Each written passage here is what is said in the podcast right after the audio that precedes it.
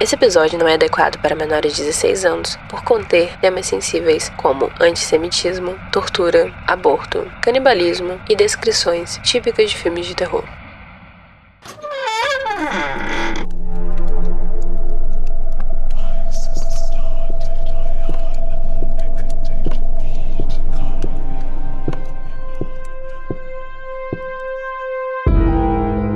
Olá, amante da arte.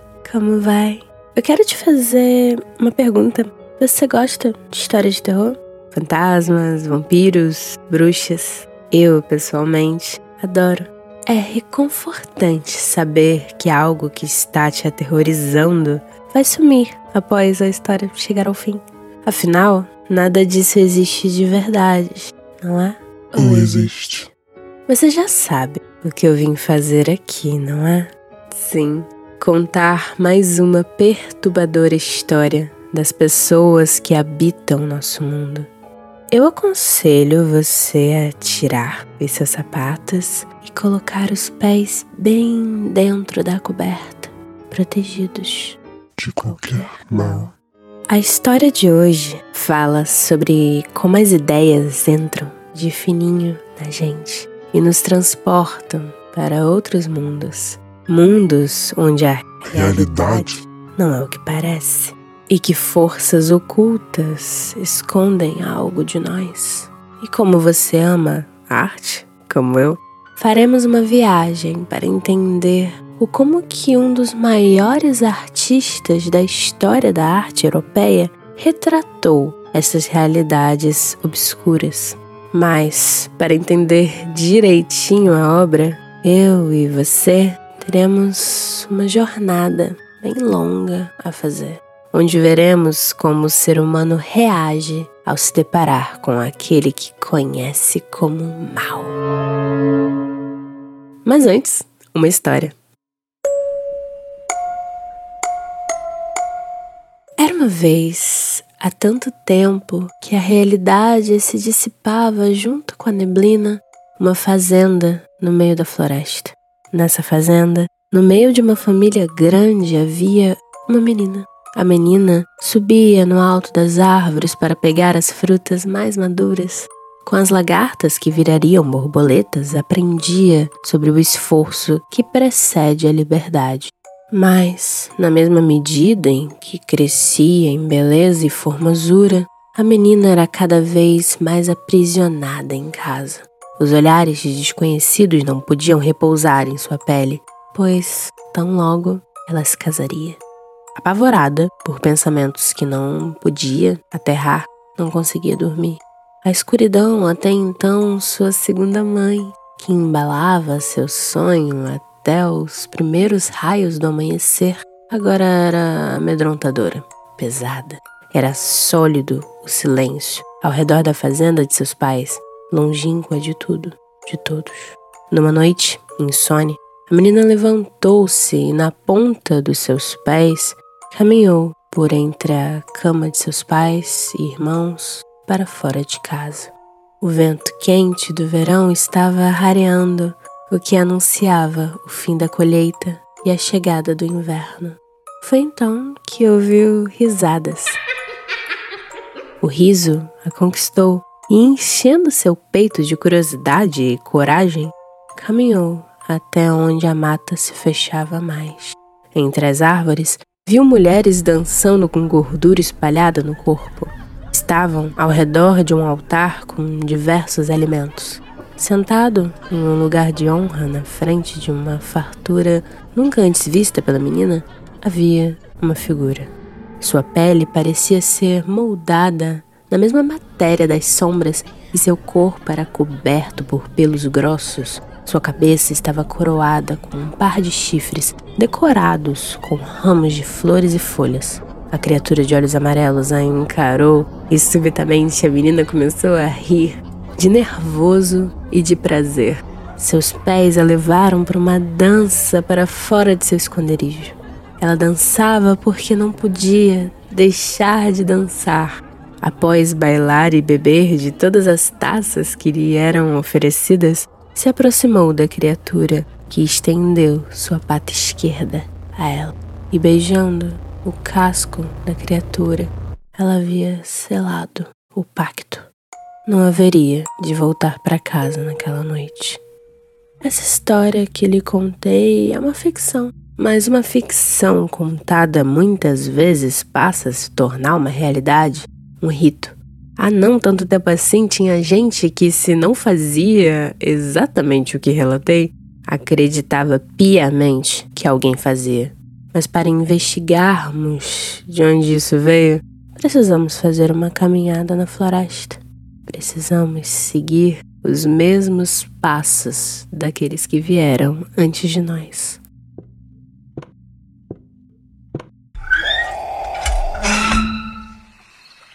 Antes de começarmos nossa caminhada na mata, amante da arte, precisamos pedir licença a quem cuida dela.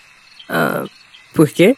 Bom, se você entra na casa de alguém, você entra com respeito, não é? Bate na porta, pede licença. Então, conversa com a mata também. Ela tem seus donos. Vem cá, me ajuda a acender a fogueira e sente-se. Bom, ao redor da fogueira, nos conectamos com todos aqueles que já fizeram a mesma coisa que fazemos hoje, assim, em roda. Você pode senti-los? Essa multidão invisível que está fazendo o mesmo que nós agora? Todos nós, unidos pelo tempo. Deve achar que eu tô falando bobagens, né? Mas essa conexão é a que gerou todas as religiões até hoje, inclusive gerou a magia. Trouxe você aqui comigo para entender como os nossos antepassados viram o mundo, para tentar considerar a magia apenas uma outra maneira de entender e mediar o mundo. Nesse momento, eu irei focar mais nas questões ocorridas na Europa, com um enfoque ainda maior na Espanha. Você entenderá em breve o motivo disso. Para começar essa jornada, temos que nos colocar no final do mundo romano. Na antiguidade, já existiam leis que condenavam a feitiçaria. Na Torá e posteriormente na Bíblia já tinha. As fronteiras entre magia e religião não estavam bem estabelecidas. Para os romanos, a lei punia quem fizesse magia prejudicial a plantações, animais, crianças e fertilidade de casais. Porém, observar entranhas de animais para prever o futuro, criar amuletos, poções, pomadas para curar e ferir, eram parte do sistema romano de crença. Nada muito diferente de orações, cerimônias, procissões e peregrinações. Mas então, quando a palavra magia aparece? No século V a.C., a palavra grega magia ou mageia não sei como é que exatamente os gregos pronunciavam isso. Enfim. Era usada para referir-se às atividades dos magoi, sacerdotes do zoroastrismo na Pérsia. Aos poucos, a palavra foi sendo usada de forma pejorativa, atacando práticas que se desviavam das oficiais do Império Romano. Com o tempo, a palavra mágica foi fixada na língua latina para designar práticas diferentes e até mesmo truques práticas que fugiam às da religião eram entendidas como más, erradas ou supersticiosas. Essas mesmas acusações foram direcionadas a um seita, herege, que se fortalecia naquele período, o cristianismo.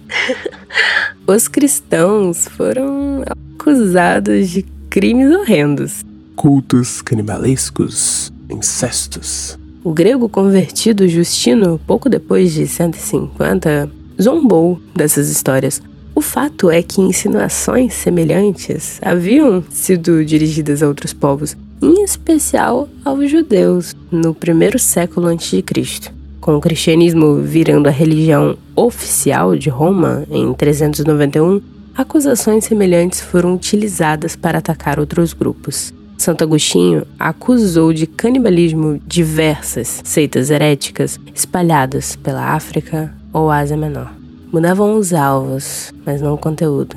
Ah, você não sabe o que é heresia? Tá, heresia é uma palavra que designa aqueles que escolheram diferente. Na verdade, a heresia significa exatamente isso, escolha. palavra heresia é basicamente uma ofensa que se usa quando alguma prática desvia da religião oficial, digamos assim. E aí houve a queda do Império Romano, do Ocidente. Imagina, imagine viver naquele período. O mundo inteiro que você conhece está desmantelando. As estruturas estão se desfazendo. E há uma mistura de diversas culturas e crenças. Durante os primeiros séculos medievais, as novas autoridades cristãs tentaram convencer as pessoas a abandonar as suas crenças e práticas mágicas, muitas vezes retratadas como superstições pagãs. Através das fontes eclesiásticas, podemos saber quais eram os tipos de magia que se conhecia na época. Havia os adivinhos, que previam o futuro, necromantes, que mediavam a relação entre vivos e mortos, e aqueles que controlavam o tempo. Não o tempo dos relógios, o tempo das tempestades e granizos. Mas, para além dos próprios magos, muitas fontes também condenavam aqueles que os consultavam ou que procuravam a sua ajuda. A expansão do cristianismo se manifestou ao mesmo tempo em assimilar diversas práticas das religiões da antiguidade greco-romana, enquanto perseguia praticantes, em especial sacerdotisas, de religiões pagãs. Haviam leis contra práticas mágicas comuns, como amuletos, rituais nas nascentes dos rios ou deixar comida e bebida para as fadas. Houve uma reunião de bispos na cidade espanhola de Elvira que pronunciou que pessoas que haviam matado outros por feitiçaria não deveriam receber comunhão nem mesmo no leito de morte. Os séculos foram se passando e durante o que hoje chamamos de Alta Idade Média, o ceticismo em relação às bruxas aumentou. Houve até leis dizendo que era heresia acreditar que bruxaria existisse. E textos que chamavam as crenças de certas mulheres criminosas que caíram nas ilusões de demônios. As punições da igreja previstas para as mulheres que se compartilhavam dessas chamadas ilusões eram relativamente brandas. 40 dias, um ou dois anos de penitência enquanto as leis seculares dos governos e localidades eram geralmente relacionadas aos danos causados pela magia. A igreja geralmente estava mais preocupada com a ofensa contra Deus. Mas isso estava prestes a mudar. Você já pensou, minha pessoa amada, o que é o mal? O como o mal pode ser considerado um bem para outra pessoa? Já pensou sobre quem decidia que determinados indivíduos eram maus? No século XII, quem tinha o poder de catalogar o mal era a igreja. E nessa época, ela teve uma seita herética específica a combater: os albigenses. Eles eram particularmente perigosos para a igreja por não ficarem restritos a uma região eles se espalhavam. A partir daí, a igreja criou critérios para averiguar e punir heresias. Era seu papel tentar salvar as almas dos hereges. Caso falhasse, o Estado encarregava-se da punição, conduzindo os infiéis à fogueira. Uma grande prova de amor cristão. Estamos falando de uma época em que a economia era baseada nos feudos. O que são feudos? eram porções de terras que eram atribuídas a nobres pelo rei. E esses nobres que administravam ficavam conhecidos por senhores feudais. Nesse sistema, a dependência das mulheres em relação aos homens era menor, porque uh, além do fato de que, como a terra era arrendada à unidade familiar, as mulheres que trabalhavam nela também dispunham dos frutos do seu trabalho a divisão do trabalho por gênero não era tão proeminente e se entendia que todo o trabalho, incluindo o doméstico, contribuía para o sustento familiar. Na sociedade medieval, as relações coletivas fortaleciam durante o trabalho. Era no lavar, fiar, fazer colheita e, e cuidar dos animais que as mulheres fortaleciam suas redes. Ao contrário do que muitos pensam de que a sociedade feudal era um mundo estático, na verdade, o que ocorria era uma luta de classes incansável. Havia muitas revoltas campesinas e grande parte delas lideradas por mulheres. Porém, tudo estava prestes a mudar quando houve a substituição dos serviços laborais por dinheiro, por conta do renascimento comercial e urbano. Nesse processo, os camponeses contraíam dívidas e muitos perderam suas terras. Muitos tiveram que sobreviver em trabalhos menores ou sendo nômades sem terra, oferecendo seus serviços. O dinheiro começava a dividir o campesinato. De um lado, quem conseguia pagar os impostos, e do outro, quem sobrevivia graças a doações. Nessa época, as mulheres perderam o direito de herdar um terço da propriedade de seu marido.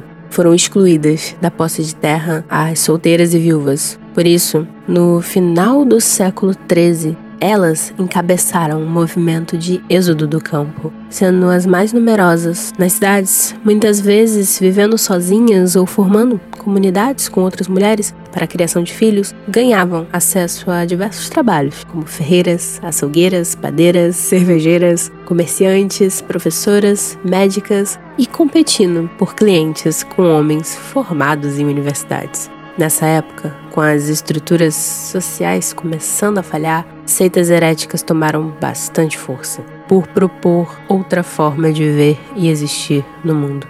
Os hereges, eles denunciavam as hipocrisias, ganâncias e corrupção do clero, a acumulação de riquezas da igreja e dos nobres. Ao fazerem isso, tinha um desafio político de enfrentar uma das instituições que mais contribuía com a exploração do campesinato. A igreja, naquela altura, havia se transformado no mercado. Vender absolvições, pregar pela santidade do dízimo, efetuar os sacramentos, incluindo a extrema unção, que caso você não saiba, é a bênção que se dá à pessoa que está quase morrendo apenas em caso de pagamento, se tornaram práticas comuns.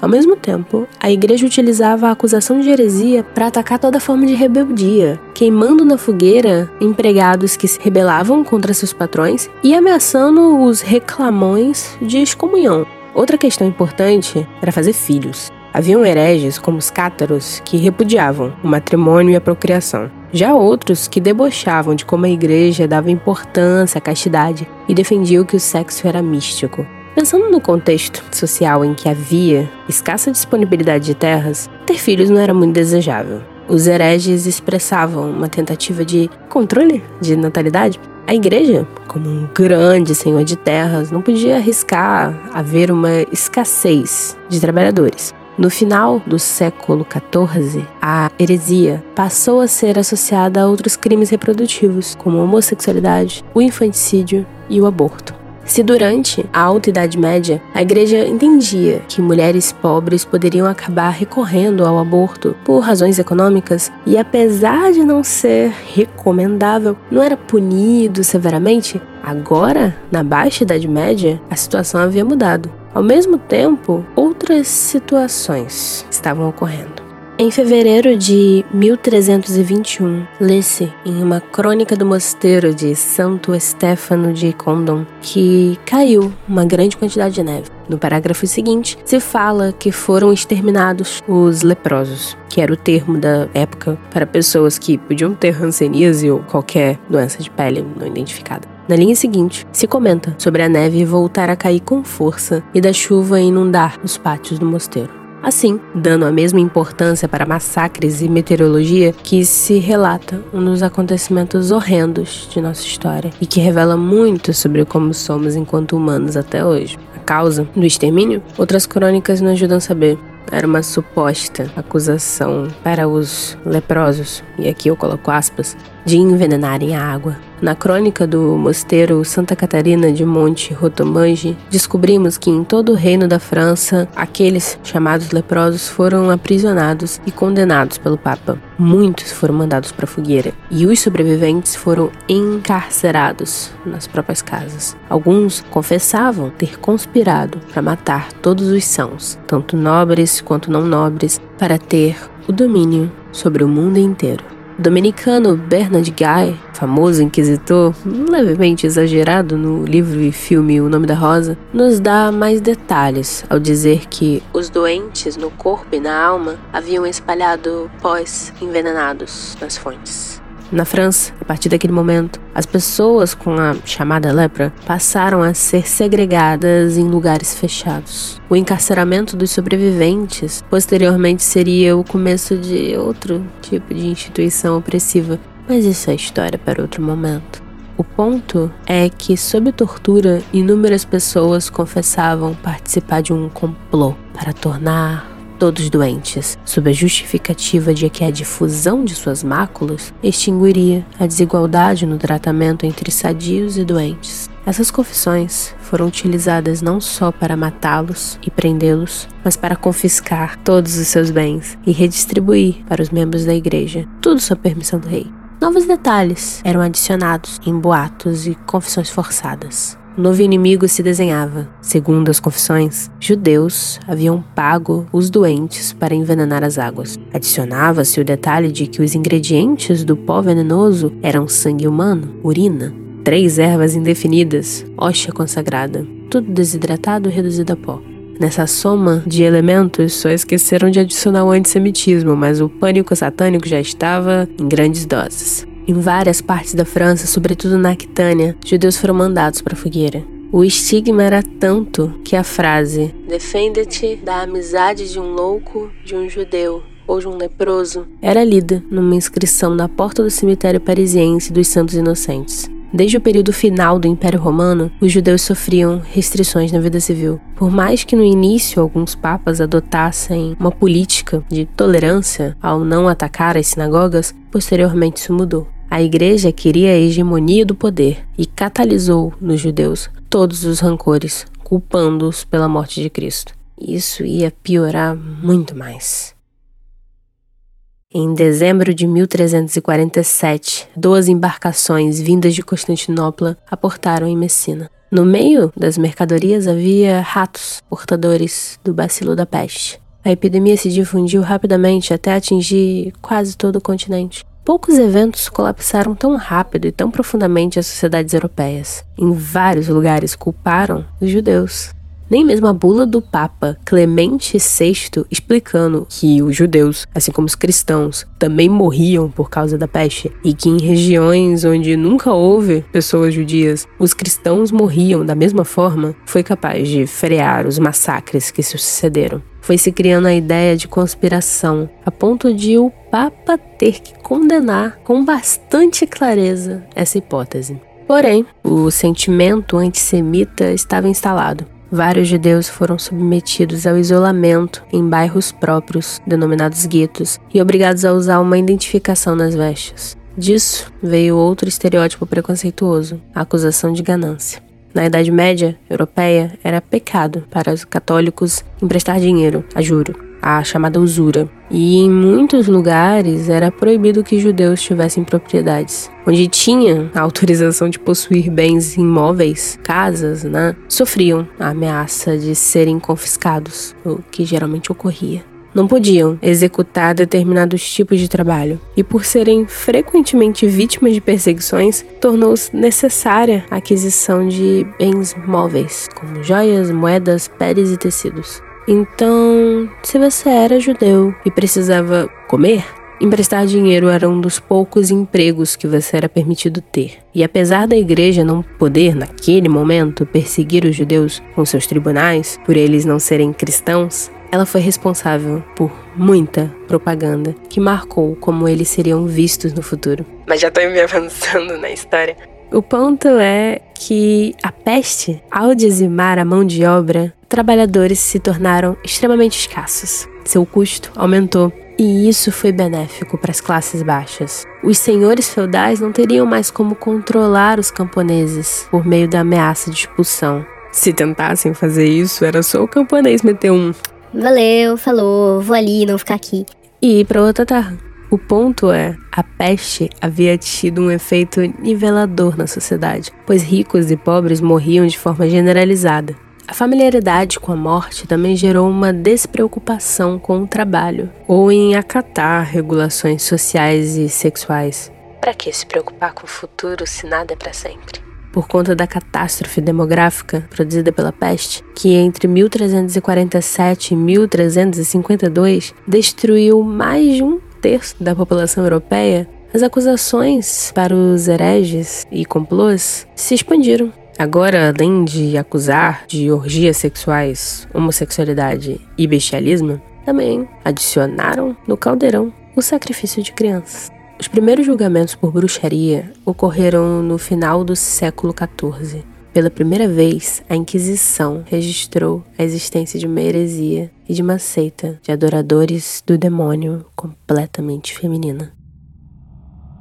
Nossa, que viagem fizemos até agora, não é mesmo? Mas está longe de acabar. Note, minha criança, como de um segmento social pequeno que eram as pessoas com a chamada lepra, se expandiu para um grupo mais amplo, mesmo que determinado étnica e religiosamente, que eram os judeus, para então desembocar numa seita sem limites, presente em todos os lugares. Aqui se faz necessário ressaltar que quanto mais a sociedade cristã medieval sentia-se frágil e desprotegida, mais se reforçava a ideologia da necessidade de um poder repressivo para defender a sociedade. Justificava-se, assim, a necessidade da instalação dos tribunais inquisitoriais. Costuma-se dizer que em 1230 foi a fundação da Inquisição, mas até o fim da Idade Média, esse trabalho era mais focado em indivíduos nomeados para realizar o trabalho do que em uma instituição. Os inquisitores tinham como objetivo perseguir hereges e cristãos desviados. Isso é importante, pois os inquisitores não tinham jurisdição sobre os judeus ou muçulmanos, a menos que eles se convertessem ao cristianismo, o que falaremos depois. Não que o mundo fosse fácil para quem não era cristão, mas é importante deixar isso claro. Os inquisitores estavam diretamente sob a autoridade papal e podiam agir com base em rumores. Quando o inquisitor chegava em um vilarejo, primeiro se tinha um período onde as pessoas eram encorajadas a denunciar os outros e confessar. E para isso, testemunhas consideradas inadequadas para outras causas foram aceitas aqui, como crianças ou condenados. A situação deu uma piorada por volta da metade do século XV. Nessa época de revoltas populares, epidemias, crise no sistema feudal, tiveram lugar alguns julgamentos de bruxas. Entre 1435 e 1487 foram escritos 28 tratados sobre bruxaria, culminando às vésperas da viagem de Colombo na publicação, em 1486, do Malleus Maleficarium, o martelo ou o martírio das bruxas, que, de acordo com a bula papal de Inocêncio VIII, afirmava que a igreja considerava a bruxaria como uma nova ameaça primeiro documento catalão que descreve o crime de bruxaria é de 1424, e nele se descreve que as pessoas haviam se reunido para homenagear o Eli Cabra, o diabo, e sequestravam crianças, causavam doenças, infertilidade e impotência, e que isso havia sido provado antes de confissões daqueles julgados na corte. Essa fusão de heresia e diabolismo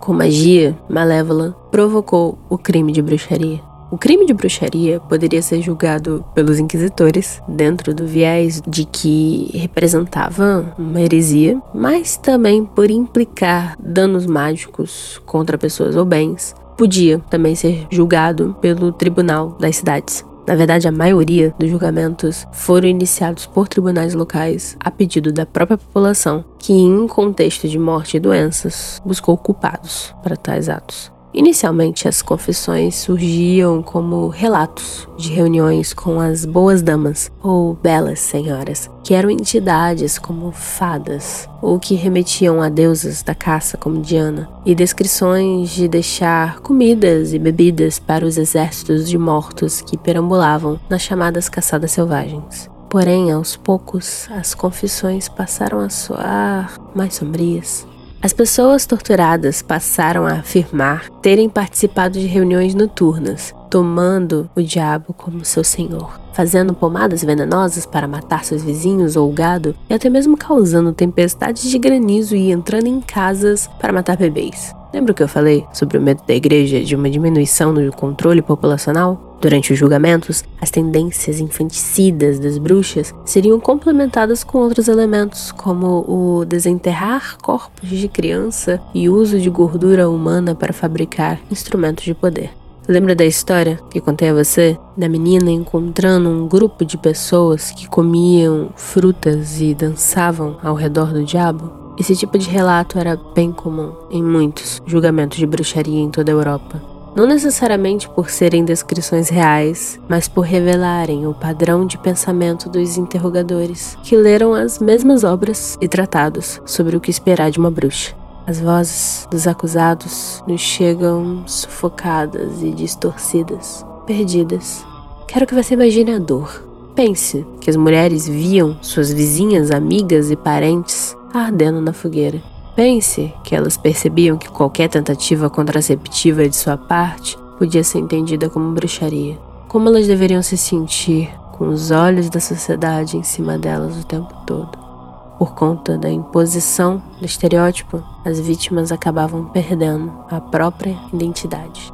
Com o Renascimento, houve um certo ceticismo de tudo ligado ao sobrenatural e ao diabo. Em tratados escritos pelo bispo castelhano Lope de Barrientos no século XV e que fazia parte da comitiva humanista do rei castelhano João II, percebemos que o objetivo de Barrientos era educar e corrigir a credulidade do rei em relação a atividades mágicas. Barrientos condenava esse tipo de prática, quem executava, mas ao mesmo tempo também refutava a realidade dessas coisas. Todas essas crenças mágicas, de acordo com Barrientos, não eram nada além de efeito de transtornos mentais. Ou, pior ainda, causados por operações de maus espíritos. O pregador Vincent Ferrer pregava que as mulheres vão à confissão e dirão: A criança estava doente e não havia médico por perto. Então eu fui ao conjurador. Aí ele basicamente diria: Que pecado que você cometeu. Seria melhor que a criança morresse.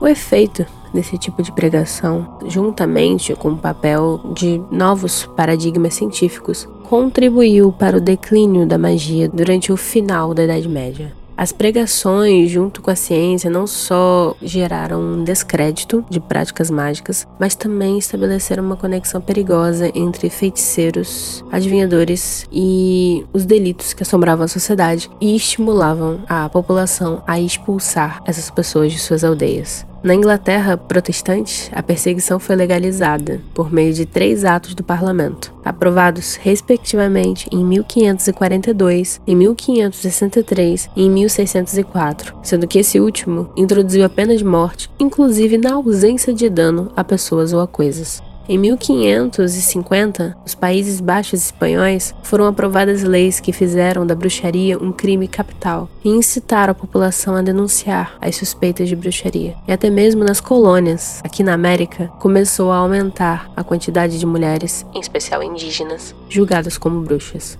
Mas antes que os vizinhos se acusassem entre si, houve todo um doutrinamento havia uma preocupação em ensinar as pessoas a reconhecerem as bruxas. Uma das primeiras tarefas da imprensa financiada pela Igreja Católica foi alertar o público sobre os perigos que as bruxas representavam, por meio de panfletos que publicizavam os julgamentos mais famosos e os detalhes de seus feitos mais atrozes. Nesse processo, aproveitavam para destilar os estereótipos antissemitas contra o povo judeu. Pense em uma bruxa estereotipada Aposto que você imaginou velhas com pele flácida e rugas e narizes pontudos, com verrugas e olhos infernais e dedos longos. E a razão de bruxas serem descritas dessa maneira é para facilitar a assimilação entre bem e mal. Veja, até Lúcifer, descrito como o mais belo dos anjos, se torna uma criatura horrenda quando cai do céu, pois é difícil acreditar que algo tão bonito possa fazer tanto mal. Ironicamente, o considerado bonito é muito próximo do que o povo que conta a história vê como bonito. Enquanto os demônios se parecem muito com os deuses de outros povos e as bruxas como as caricaturas e ofensas dirigidas a esses povos, assim aos poucos se começa a pensar que outras culturas são mais e estão nos perseguindo. Você não achou que isso era coincidência, show? Depois da reforma protestante, que debilitou o poder da Igreja Católica, a Inquisição começou inclusive a conter o fervor das autoridades contra as bruxas, ao mesmo tempo em que intensificava a perseguição aos judeus. Além disso, a Inquisição sempre dependeu da cooperação do Estado para levar adiante as execuções, já que o clero queria evitar a vergonha do derramamento de sangue. Outra característica interessante dessa mudança nessa época é que se antes o diabo era retratado como um ser maligno, mais fraco, tolo, até cômico, Lutero mesmo falava. Lutero, sim, o Martinho Lutero, o cara que instalou aí o protestantismo, falava que expulsava o demônio com um peido. Agora, nesse mundo, não. A mulher, a bruxa, era escrava e esposa de Satã. Havia agora um só diabo, o grande cafetão das bruxas. Com o surgimento do mercantilismo, os contratos individuais de trabalho substituíram os coletivos, e com as pessoas indo para as cidades, as famílias se desintegraram. Os jovens deixaram o vilarejo para integrar a massa de trabalhadores itinerantes, deixando os idosos abandonados. As mulheres mais velhas sobreviviam à base de empréstimos e furtos. Todo esse estado gerou um emaranhado de ressentimentos. Muitas acusações de bruxaria eram motivadas por pedidos de ajuda negados, entradas de animais sem autorização nos campos de outras pessoas ou inadimplência de aluguéis. Para as mulheres era muito mais difícil se tornar trabalhadores migrantes, pois uma vida nômade as expunha à violência masculina. Elas também tinham mobilidade reduzida devido à gravidez e ao cuidado dos filhos. As mulheres tão pouco podiam se tornar soldados pagos presas à terra e não mais podendo ocupar várias funções que ocupavam anteriormente, sofriam. Em 1600, o salário na Espanha havia perdido 30% de seu poder de compra com relação a 1511. Em meados do século XVI, as mulheres estavam recebendo apenas um terço do salário masculino, que já era reduzido, e não podiam mais se manter com o trabalho assalariado, nem na agricultura, nem na manufatura, um fato que, sem dúvida, é responsável pela expansão do trabalho sexual nesse período. Provas dessa pobreza são as mudanças ocorridas na dieta dos trabalhadores. A carne desapareceu de suas mesas, com exceção de poucos restos de toucinho. No século XVI ao século XVIII, a dieta dos trabalhadores consistiu basicamente em pão. Com a falta do que comer, não surpreende que um dos temas comuns nos julgamentos era o banquete, onde os bruxos poderiam comer cordeiro, vinho e pão branco. Agora era considerado um ato diabólico por ser feito por gente comum. Na formação dos Estados Nacionais, já no período moderno, iniciou-se a segunda fase da história da Inquisição, agora com um caráter mais nacional. O poder religioso não estava mais no topo do comando da Inquisição, e sim os interesses políticos dos estados em formação. O conflito entre a burguesia cristã e a burguesia judaica foi sim impulsionado por instituições de poder, como a igreja e sua propaganda anti-judaica. Na Espanha dessa época, os judeus em massa procuraram o batismo para não perder as posições que haviam conquistado na sociedade espanhola. Uma vez convertidos ao catolicismo, os judeus tinham os mesmos direitos dos cristãos. Dessa forma, alguns grupos ascenderam socialmente através de casamentos. No decorrer do século XV, o número de judeus assimilados aumentou consideravelmente ao mesmo tempo em que os reinos espanhóis passaram por graves crises econômicas, geradas a partir do custo da expansão territorial, colonização e guerra por territórios contra muçulmanos. Para desviar das razões das críticas, culparam os judeus conversos foram criados os Estatutos de Pureza de Sangue, que dizia que nenhum descendente de judeu e mouro, até a sexta ou sétima geração, poderiam pertencer a corporações profissionais, ingressar em universidades e exercer cargos oficiais nas ordens religiosas e militares. No reinado de Isabel e Fernando, a partir de 1474, a Igreja conseguiu exercer forte influência sobre os reis católicos em relação à perseguição aos conversos. Em 1478, Fernando e Isabel negociaram com o Papa Xisto IV o estabelecimento da Inquisição na Espanha. Novamente, as acusações de heresia voltaram. Apesar de ser autorizada pelo Papa, era idealizada pelo rei, servindo como instrumento político. A Inquisição serviu aos reis católicos para resolver um problema social mascarado de problema religioso. Ao perseguir os conversos, em especial os membros da burguesia judaica, se beneficiava os burgueses cristãos, que não precisavam temer concorrência. Ao mesmo tempo, revertiam os bens confiscados para os cofres do Estado, garantindo aos monarcas fundos para financiar investidas contra os reinos muçulmanos. Nessa fase da Inquisição na Idade Moderna, era bem mais organizada e sistemática, unificando métodos de investigação e tortura e organizando espetáculos para aplicar as penas aos condenados. E essa maior organização era justamente por ela se tornar uma política de Estado.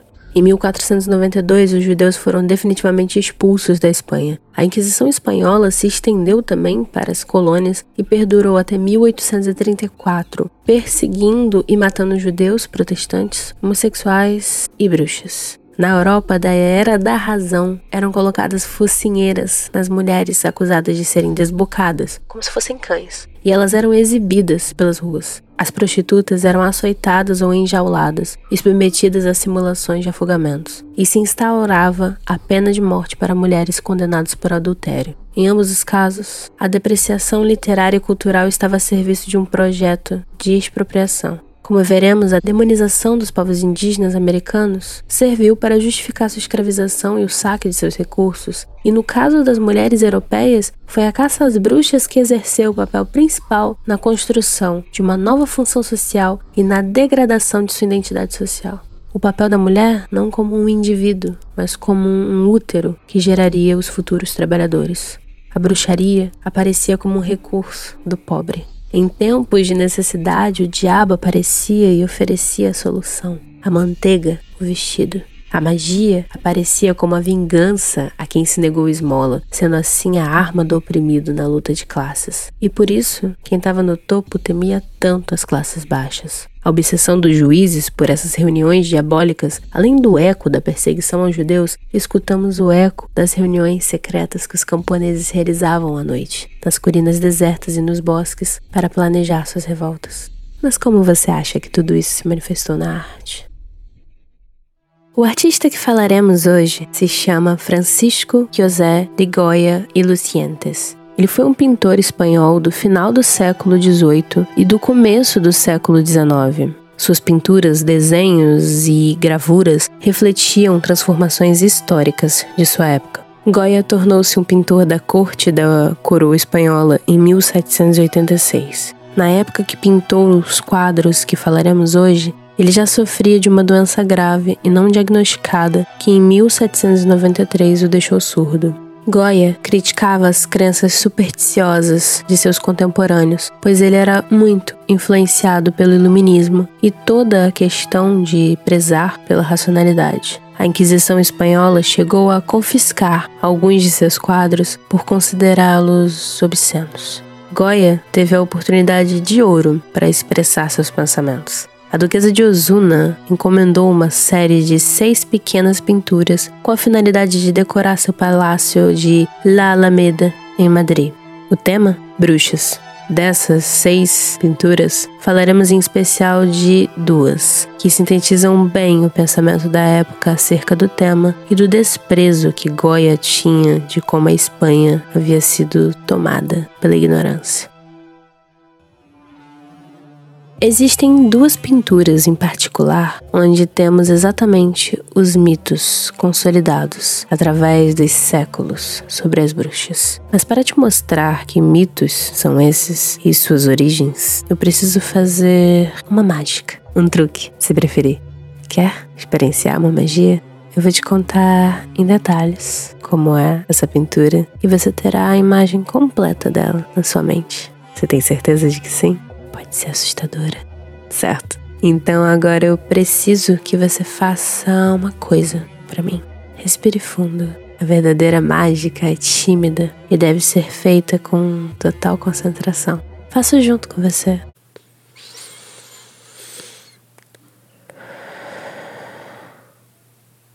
Pronto, agora podemos começar.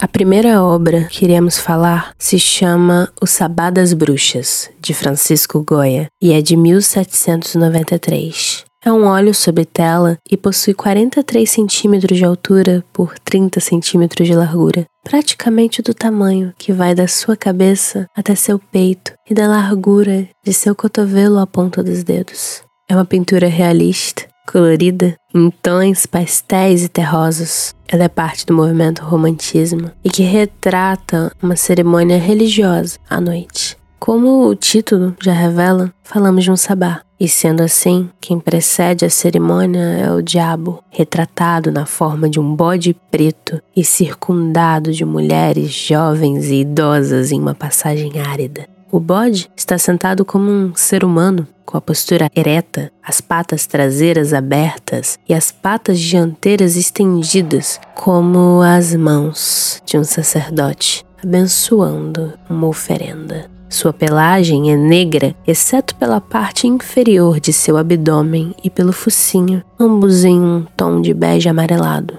Seus olhos são amarelos, com pupilas negras, e ele possui longos chifres que se curvam fazendo a forma de um U. Os chifres, igualmente negros, estão adornados por uma coroa de folhas de carvalho do lado direito do quadro, próxima ao que seria a pata direita do bode, vemos uma mulher jovem, branca e loira, de perfil, que segura um bebê gorducho e rosado nos braços. A mulher veste uma manta branca sobre os ombros e está de olhos semicerrados e de boca aberta, olhando para o bode, enquanto o bebê nu em seu colo está virado de costas para nós, os espectadores.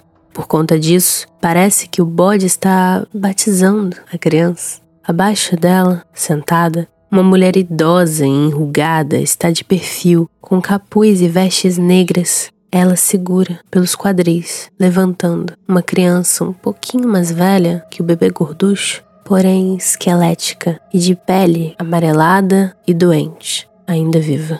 Do lado da mulher idosa, uma mulher de vestes amarelas está deitada no chão, virada para o bode, com a postura de quem se apoia no cotovelo. Abaixo de seu manto vemos os pés de outra criança, em um tom amarelado pálido.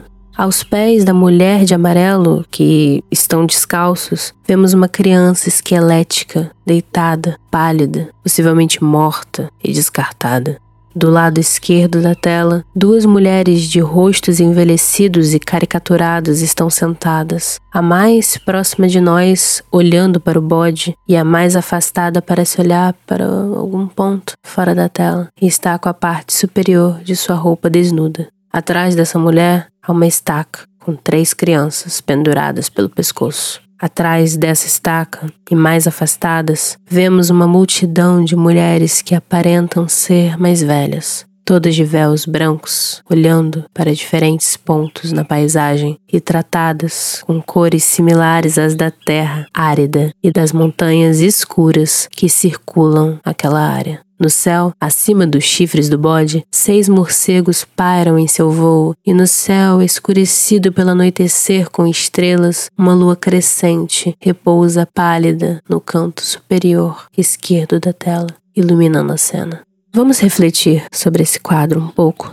O sabá, o correr à noite, é uma coisa simbólica muito interessante. Se durante o começo do capitalismo a regulação do tempo de trabalho se dava durante o dia, a noite desvirtua isso. É também à noite as sombras confundem as distinções entre os sexos, entre as raças, entre o meu e o seu. Viram todos um nós. Além disso, temos nesse quadro todos os medos ligados às bruxas infanticidas, as crianças mortas oferecidas ao Elicabra. O bode, aqui, símbolo da lascividade das bruxas, se associa à imagem clássica de bruxas cavalgando em cabos de vassoura, algo no mínimo lascivo. Mais importante que isso é a aparência das bruxas retratadas. Santo Agostinho já falava que o mal e o feio não existem no plano divino. Havia uma relação entre o feio e o demoníaco, o belo e o bom. Além disso, a caricatura, que consiste no exagero dos traços, é uma invenção típica da era moderna, que nasce como instrumento voltado a uma pessoa real ou a uma categoria social. Nessa relação entre feio e mal através da caricatura se denuncia um defeito moral. Entre a Idade Média e o período barroco, era comum ofender as mulheres consideradas feias, pois a feiura manifestava ao mesmo tempo seu defeito moral e sua libido voraz. A velha, entendida como representante da decadência física e moral, em oposição ao elogio da juventude, como beleza e pureza. Além disso, o outro sempre foi o inimigo, o estrangeiro, cujos traços não correspondem aos nossos critérios de beleza. Não é à toa que muitas imagens associadas às bruxas também se associam às caricaturas racistas contra judeus. Não é coincidência que o diabo durante muito tempo foi retratado com sobrancelhas grossas e arqueadas e nariz longo, estereótipos racistas contra árabes, justo na época em que se faziam as cruzadas contra os muçulmanos. Os estereótipos e caricaturas de um povo serviam para associar o mal poderoso aos inimigos políticos de uma época. E aqui retorna sua atenção para outro quadro. Vamos, a mágica ainda está presente. Se concentre, respire. Pronto. A obra que falaremos agora se chama O Voo das Bruxas, de Goya. É um óleo sobre tela finalizado em 1798. A obra mede 43,5 centímetros de altura e 30,5 centímetros de largura, medida similar à obra anterior. É uma pintura realista, colorida em tons pastéis, terrosos e com bastante uso do preto. É uma pintura que faz parte do romantismo e que retrata uma cena em alguma paisagem rochosa, onde três bruxas com chapéus pontudos planam no ar enquanto mastigam uma figura desnuda e dois homens embaixo no chão se aterrorizam. Na cena, as três bruxas são mulheres brancas de cabelos loiros raspados e vestem um chapéu pontudo chamado coroza, que possui desenhos ondulados que apontam para cima e a ponta do chapéu é bifurcada. Esses chapéus eram vestes obrigatórias para os condenados pela Inquisição, mas também são referências às chamadas mitras, que são aquelas peças de cabeça que os bispos usam em cerimônias. Todas as mulheres estão com um tronco desnudo, usando apenas saias de tecido leve e brilhoso que mostram suas panturrilhas e pés descalços. São mulheres fortes, com corpo de trabalhadoras braçais. A do canto esquerdo da tela veste rosa, a que está de costas para nós veste verde água e a que está à direita da tela veste amarelo. Elas estão segurando o corpo de um homem desnudo que está com os braços e pernas abertos e tronco para cima, olhos profundos e boca aberta, com os dedos esticados segurando uma das bruxas, se debatendo e tentando se defender. As mulheres estão com a boca em sua carne, mastigando e sugando seu sangue. Abaixo dessa cena, temos dois homens e um burrinho. Um dos homens, ao lado esquerdo da tela, está estirado, com o rosto voltado para o chão e as mãos tapando os ouvidos. Seus dedos seguram com força sua cabeça. Ele veste um tecido marrom claro. O outro homem está com um lençol branco jogado sobre a cabeça, vestindo roupa preta e botas. Ele está em uma posição curiosa, sua perna esquerda está para frente e a direita atrás, o que o faz parecer agachado. Ele está com a coluna curvada e com as duas mãos esticadas à sua frente, com os dedos formando o gesto de mão chamado figa. Caso você não saiba o que é uma figa, é quando você passa o dedo polegar no espaço entre o indicador e o dedo médio e fecha o punho, deixando a ponta do polegar para fora. Do lado direito da tela, o burro de cor cinza olha para baixo, quieto, parecendo ignorar toda a cena. O fundo é totalmente preto. Vemos apenas uma leve luz iluminando o que parece ser uma encosta rochosa ou parede de uma caverna. A luz do quadro é projetada da esquerda para a direita. A separação entre a cena das bruxas e a cena dos dois homens, mais a reação do burrinho, passa a percepção de que aquele terror é apenas imaginado pelos homens que não querem encarar a realidade por estarem imersos em sua ignorância. O burro, que na época era usado em obras para retratar a ignorância, pode ser o mais esperto ali. Agora vamos refletir um pouco o grotesco na obra está nas bruxas canibais. Grotesco é uma palavra que deriva de gruta. A caverna, a gruta, é algo escuro, escondido e úmido.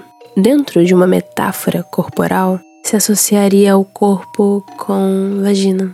Não à toa, cena ocorre dentro de uma paisagem rochosa como uma caverna. Nas obras de Goya, o corpo das mulheres é visto como irregular, grotesco, em oposição ao que é monumental, estático e liso como as estátuas dos homens da antiguidade clássica.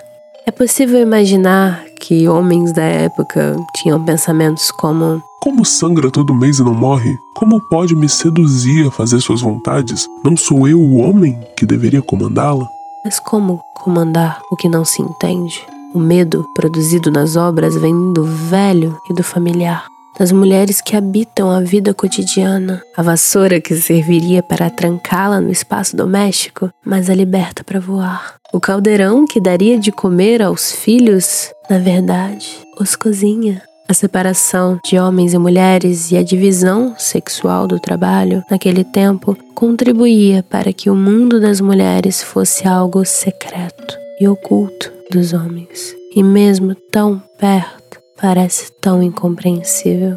O medo de ser devorado por aquela que deveria entregar tudo de si, o medo da vingança daquelas que são o capacho, aquilo que deveria estar por baixo. Os homens na obra, se não consumidos por esse terror, escondem-se para não notar. Como era típico do iluminismo, a metáfora de não ver, estar às escuras, significava não saber. A metáfora, típica da cultura vidente, evidencia o maior medo dos homens em relação às bruxas. O horror de ter ao seu lado, todos os dias, um ser que não entendia. A caça às bruxas na Europa chegou ao fim no final do século XVII porque a classe dominante desfrutava de uma sensação de segurança com relação ao seu poder, e não porque uma visão mais ilustrada do mundo tivesse surgido. Um fator que contribuiu para o fim da perseguição foi a perda de controle da classe dominante sobre a caça às bruxas, uma vez que alguns de seus membros acabaram sendo alvos de denúncias e se tornando vítimas de seu próprio aparato repressivo.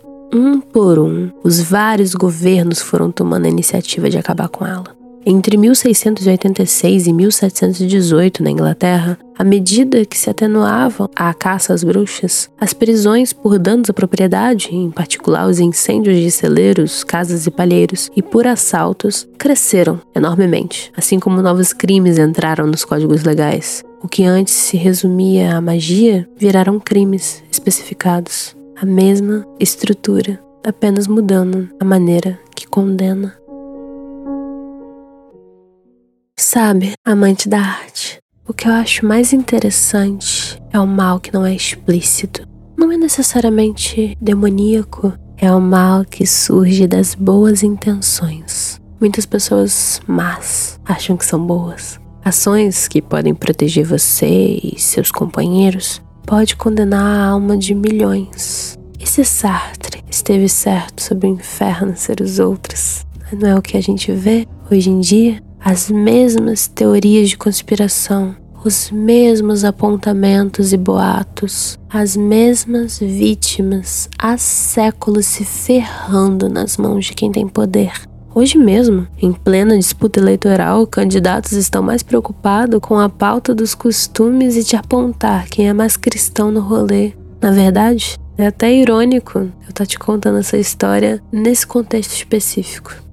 Na verdade, as pessoas estão mais preocupadas com o que as outras creem do que com o que fazem. Tanto faz se minhas escolhas mataram 700 mil pessoas, o importante é ir à igreja aos domingos. A hipocrisia de hoje não é tão diferente da que tivemos há mais de mil anos. Como diz o ditado, não basta a esposa de César ser honesta. tem que parecer honesta. A caça às bruxas ter sido contemporânea ao processo de colonização e extermínio das populações do Novo Mundo, ao começo do tráfico de escravos, é um símbolo disso. Tanto o comércio escravista e o extermínio dos povos indígenas no Novo Mundo, quanto a caça às bruxas, fazem parte de processos sociais que prepararam o caminho para o surgimento do mundo capitalista moderno. Isso, somado aos dados que temos sobre a perseguição de judeus, nos revela é que havia a intenção de fabricar inimigos para que o verdadeiro vilão acumule dinheiro de boa enquanto evita a concentração de riqueza nas mãos de minorias ao fabricar uma guerra cultural. Há uma relação. O mito das bruxas e do satanismo como rei do mundo costuma, como falamos no episódio de Marina Abramovic, ser atribuído a todos aqueles que se entendem mais à esquerda para a galera que tá à extrema direita. Todos aqueles que dominam, supostamente, algo no mundo comunistas, bruxas. A natureza política da caça às bruxas também fica demonstrada pelo fato de que tanto as nações católicas quanto as protestantes, em guerras entre si quanto a outras temáticas, se uniram e compartilharam argumentos para perseguir as bruxas. A caça às bruxas foi o primeiro terreno de unidade na política dos novos estados-nação europeus. O primeiro exemplo de unificação europeia depois do cisma provocado pela reforma. Outra, atualmente, podemos dizer que é ideias falsas, como ideologia de gênero, onde bruxas atuais perseguidas como Judith Butler seguem sendo alvos do ódio religioso, que, tal como era na época da Inquisição, é mais uma ferramenta política. A lição que temos disso é qual, amante da arte? Ah, sim, de fato, a ignorância humana gerou muitas mortes indevidas, porém, com certeza, algumas bruxas escaparam e estão por aí até hoje. Como eu sei? As cinzas sussurram para nós e dizem quem eram antes de ser cinzas. Eu sinto por dentro da minha pele coçando, não se movendo, mas querendo, querendo se mover e ser livre. É uma música linda. Elas cantam, as cinzas cantam, que eu estou em casa. Eu acho que eu sempre ouvi essa música. Você também, não é? Nos seus sonhos. Falando em sonhos, após essa história, está preparado para um descanso? Aqui não tá aconchegante, quentinho. Você se sente sereno e seguro. Você tem tudo que precisa aqui. Você pode ficar para sempre. Shh, shh, shh, Não tenha medo, afinal, por que você acha que eu te traria aqui na floresta? Sequer notou que a madrugada se aproximou? Elas estão lá fora, chamando por nós. Nesse lugar, até as fadas temem vir na floresta. Mas não é da floresta. Aqui as árvores são famintas e seus nódulos são os ossos dos que chegaram perto demais. Você está segura, aqui, comigo. Oh, não fique triste. Tudo está bem. Tudo está bem. Ei, ei, não fuja. Onde está indo? Onde está indo? Bem, você pode correr, mas eu sempre vou te achar. Te achei.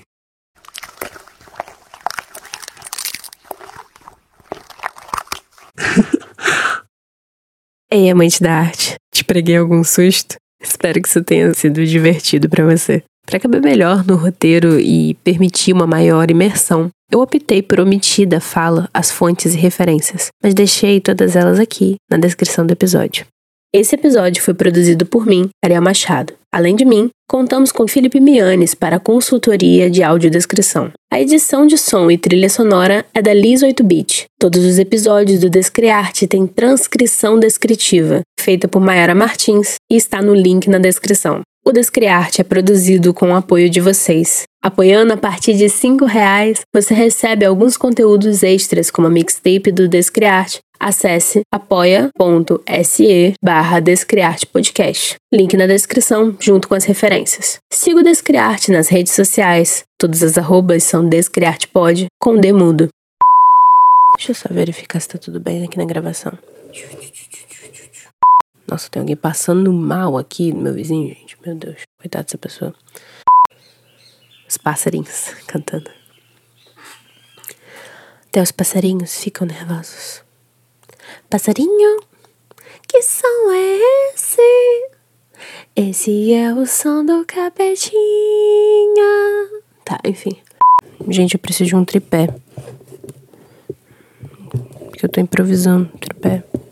E é muito ruim.